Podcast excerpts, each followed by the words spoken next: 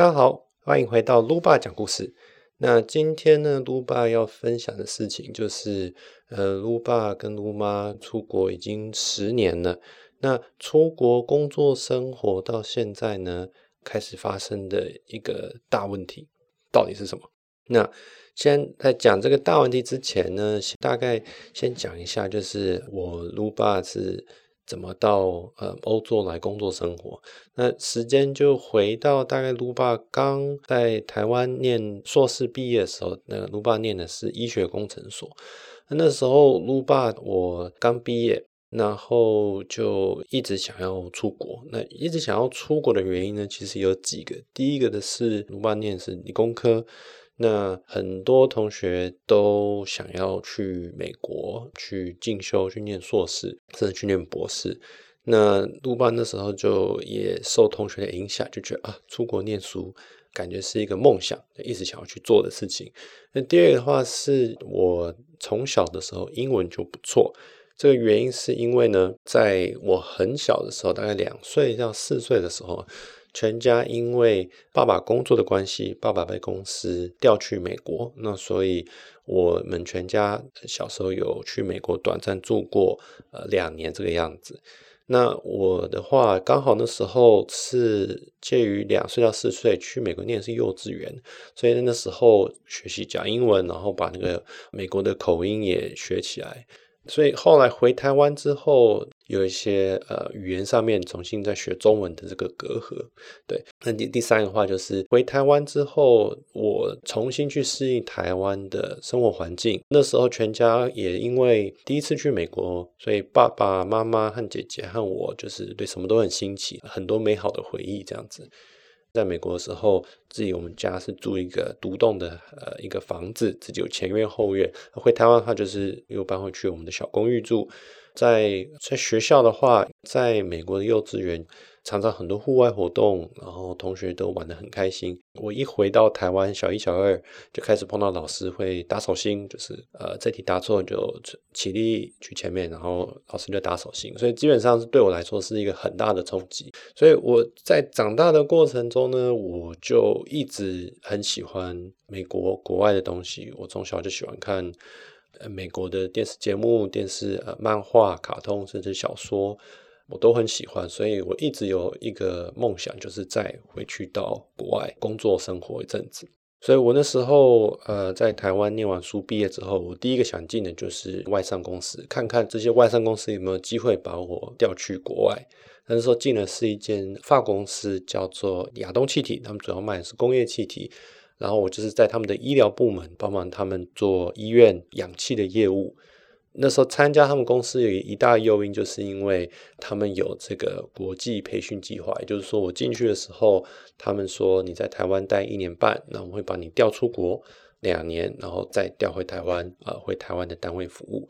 所以我在待了一年半之后，被调去澳洲两年。那在澳洲两年是当然是产品经理的工作，一样是对牙医和医院的气体业务。那我那时候就跟露妈结婚，一起去澳洲。到了澳洲之后，瞬间人就是开心了起来。我们那时候人住在雪梨，天气非常好，工作赚的钱就不停的一直在澳洲到处玩、到处飞。所以那时候几乎是呃完全没有存钱，甚至有有时候月里面还信用卡有点倒贴。那那时候我非常喜欢澳洲，我那时候还甚至到处逢人就说啊，我住雪梨，我来自雪梨这样子，呃，因为我实在是太喜欢雪梨这个城市了。那两年之后，我工作需要把我调回去台湾，那这时候我就不想回去啦，我就想到就是说我一直想要出国念书，我这个公司就申请离职，那我就去申请了欧洲的 MBA 商学院。那时候申请了呃两间瑞士还有法国的商学院，那最后是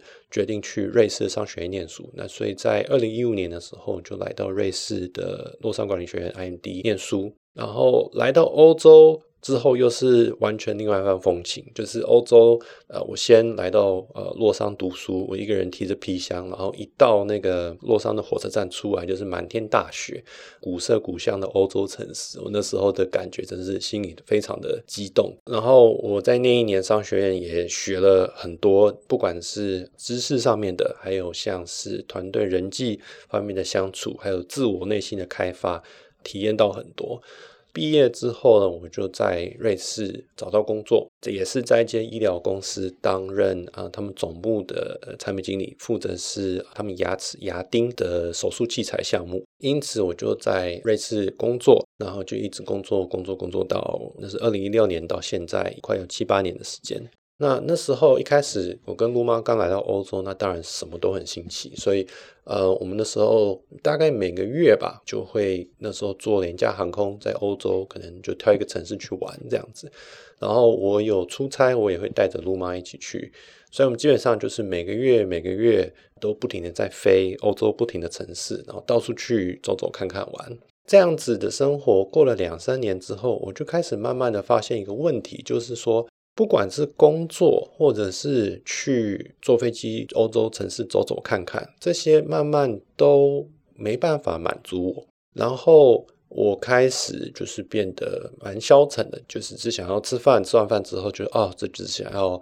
可能打打电动啦，或者是滑滑手机啦。那时候甚至呃开始有呃想要每天都喝一杯酒。家里面的那个酒精类的饮品就越兑越多，到晚上的时候呢，不喝酒的话，就好像没办法放松，没办法睡觉。然后就是早上不喝个两三杯 espresso 来提神的话，一整天基本上过不去。那周末来了，除非是出去玩，也不知道要干什么，然后整个人就是变得有点昏昏沉沉、消沉消沉的。我去跟露妈去讨论，因为她她看我这样子，就觉得说我每天都带着很多的情绪在生活。那我会这样子的，是因为基本上我人在出去澳洲生活工作，然后来到瑞士念完 MBA，然后同时在国外就是赚的钱可以旅游走走看看。这两件事情是我很想做的事情。那这些事情都做到之后呢，我就没有任何想做的事情。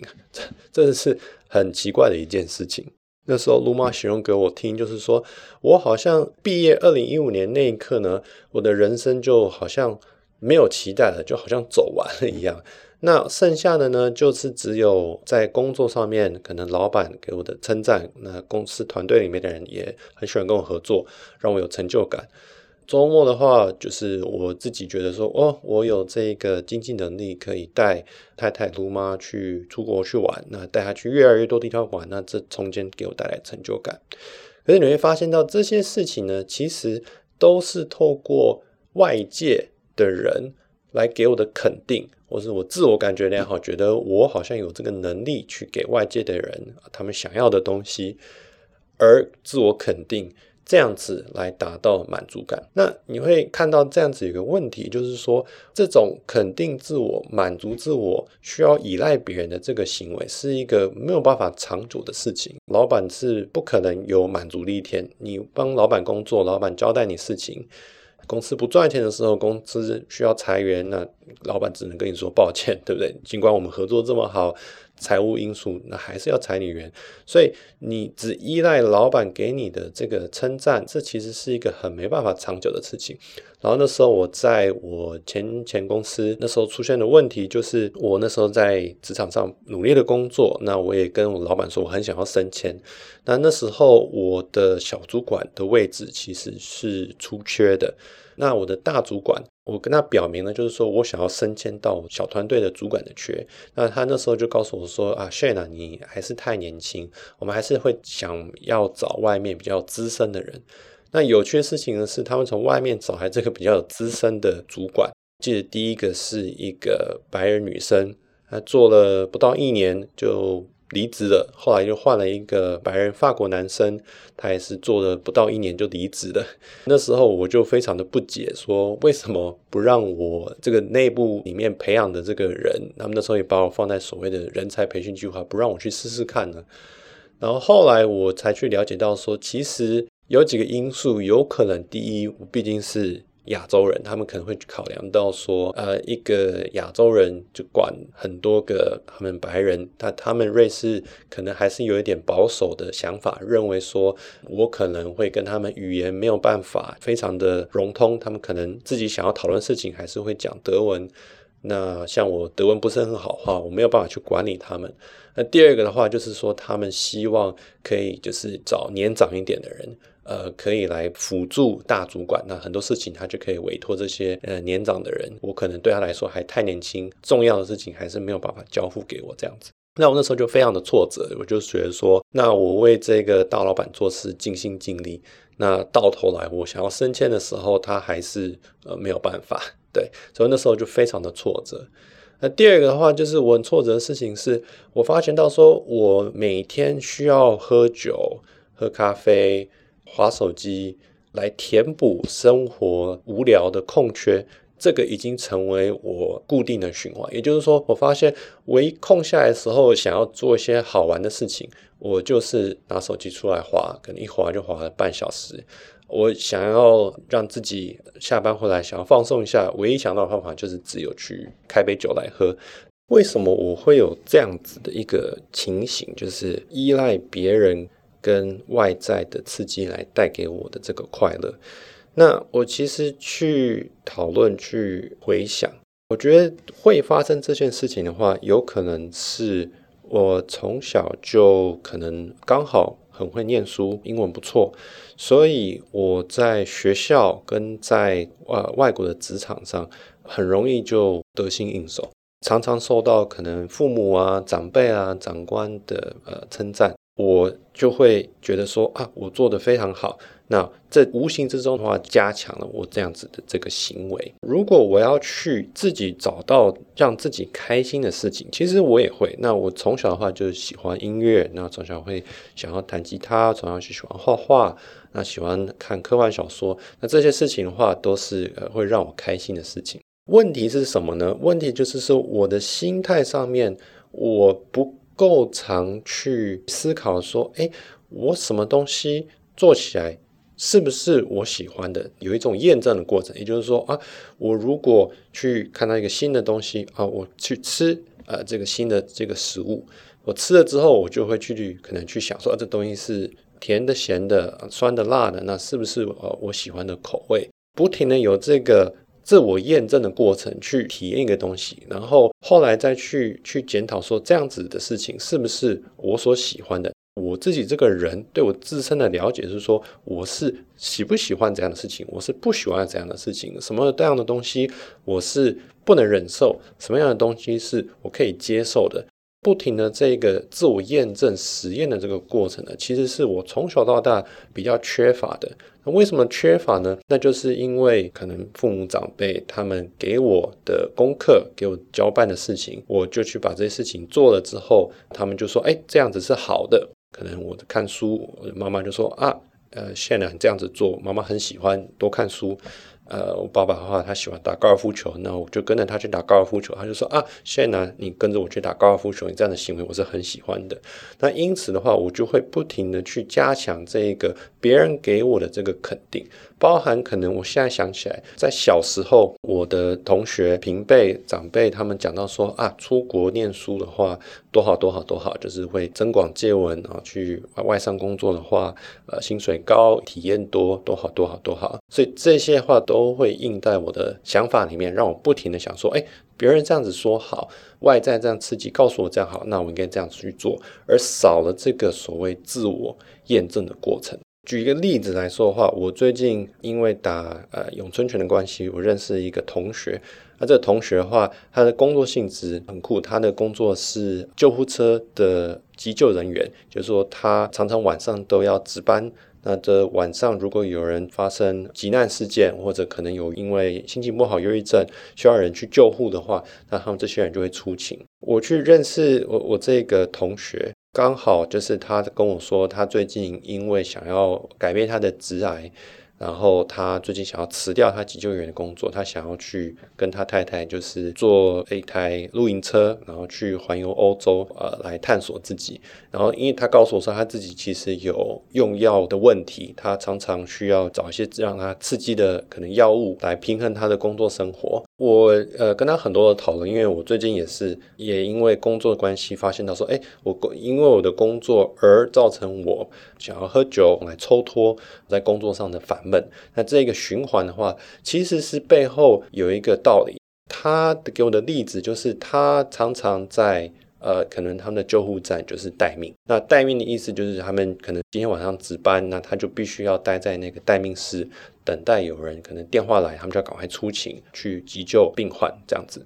他当然在等的期间的话，他就是非常的无聊。那他跟我说，他很喜欢他的工作，他觉得他在出勤的那时候，在那个短短的可能三十分钟救护别人的时候，他觉得自己的双手学的技能能够去帮助重症的这个病患。那他觉得这是非常有价值，在这个短短时间之内的话，他感觉到自己的价值。可是平常的话，他在等待这个出勤的时候，那基本上他就是非常的无聊。那我去想想的话，我自己其实。在工作上也是何尝不是这样子呢？那我的工作的话是产品管理、行销方面。那大部分其实我跟我的老板。也是在一个待命的感觉。我老板基本上，哎，有什么新的想法，或者说什么紧急的事情，有什么网站需要更新啦，或产品需要去做一个变动啦，呃，产品又出了什么毛病啦，那基本上丢给我们产品经理，那就是马上就要跳下去做，有点像救火队的感觉。因此，这种不停的待命，就是等待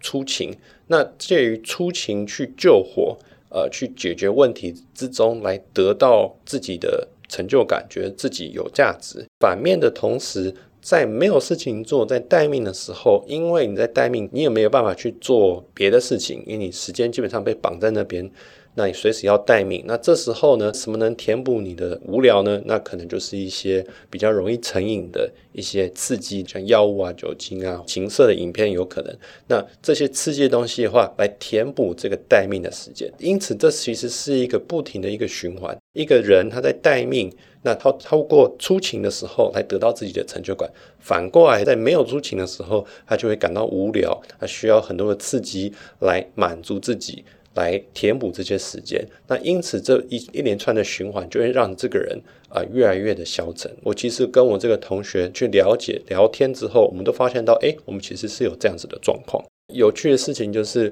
我跟我这个永春拳的同学同时感觉到说，我们要改变这个情形的话，就是我们必须要停止去消耗外在的东西。像英文说 consumer，因为英文说吞噬叫 consume，那吞吞噬者也就是消费者就叫做 consumer。consumer 的意思就是把东西把它像吞噬一样，就外在这个刺激把它吞噬进去这样子意思。那因此我跟我这个同学讨论，就是说我们太习惯。去把外在的这些刺激吞噬进来，像是他就提到说，他已经厌倦了不停的被打广告，不停的被刺激，说啊，下一个什么新的花俏的电子产品，呃，他该去购买的，去追寻下一个刺激的这个电影或者是电动，那或者是下一个可能让他刺激更嗨的药物。那像我的话，也是不停的去。接受刺激，就是说啊，我想要去坐飞机出去玩，那下一个城市会更有趣，下一个旅行的地点啊会更异国，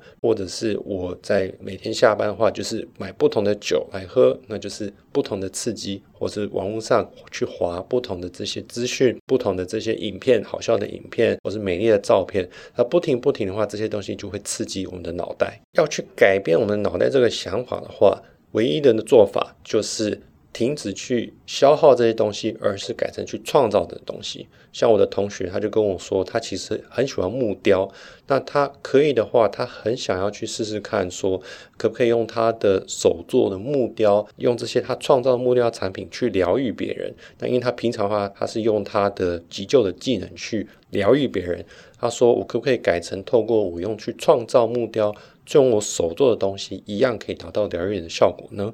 那像我的话，我就发现到说，我必须不停的去创造。我现在就是每一天想办法能够去录一段音、画一段画，或是写一段文字。那这些的话都是去创造东西，而不是去消耗东西。那我尽量我手机上面的这些社交软体，我也尽量减少去使用，不然会太习惯的去滑，然后去消耗这些外在的资讯。这样子去实做起来的话，的确是有帮助到我的脑袋去达到另外一种平衡，因为我的脑袋好像不再借由去寻找下一个刺激，下一个更强的刺激来让我的脑袋达到开心的结果，我脑袋开始往内去寻找。去说，哎，我在的内心内部有什么东西是我可以发出来，用我的嘴巴发出来讲，或者是用我的手去画，用我的身体去演，这样子去从我内心发出来的这个力量，而在这个发出来的过程之中呢，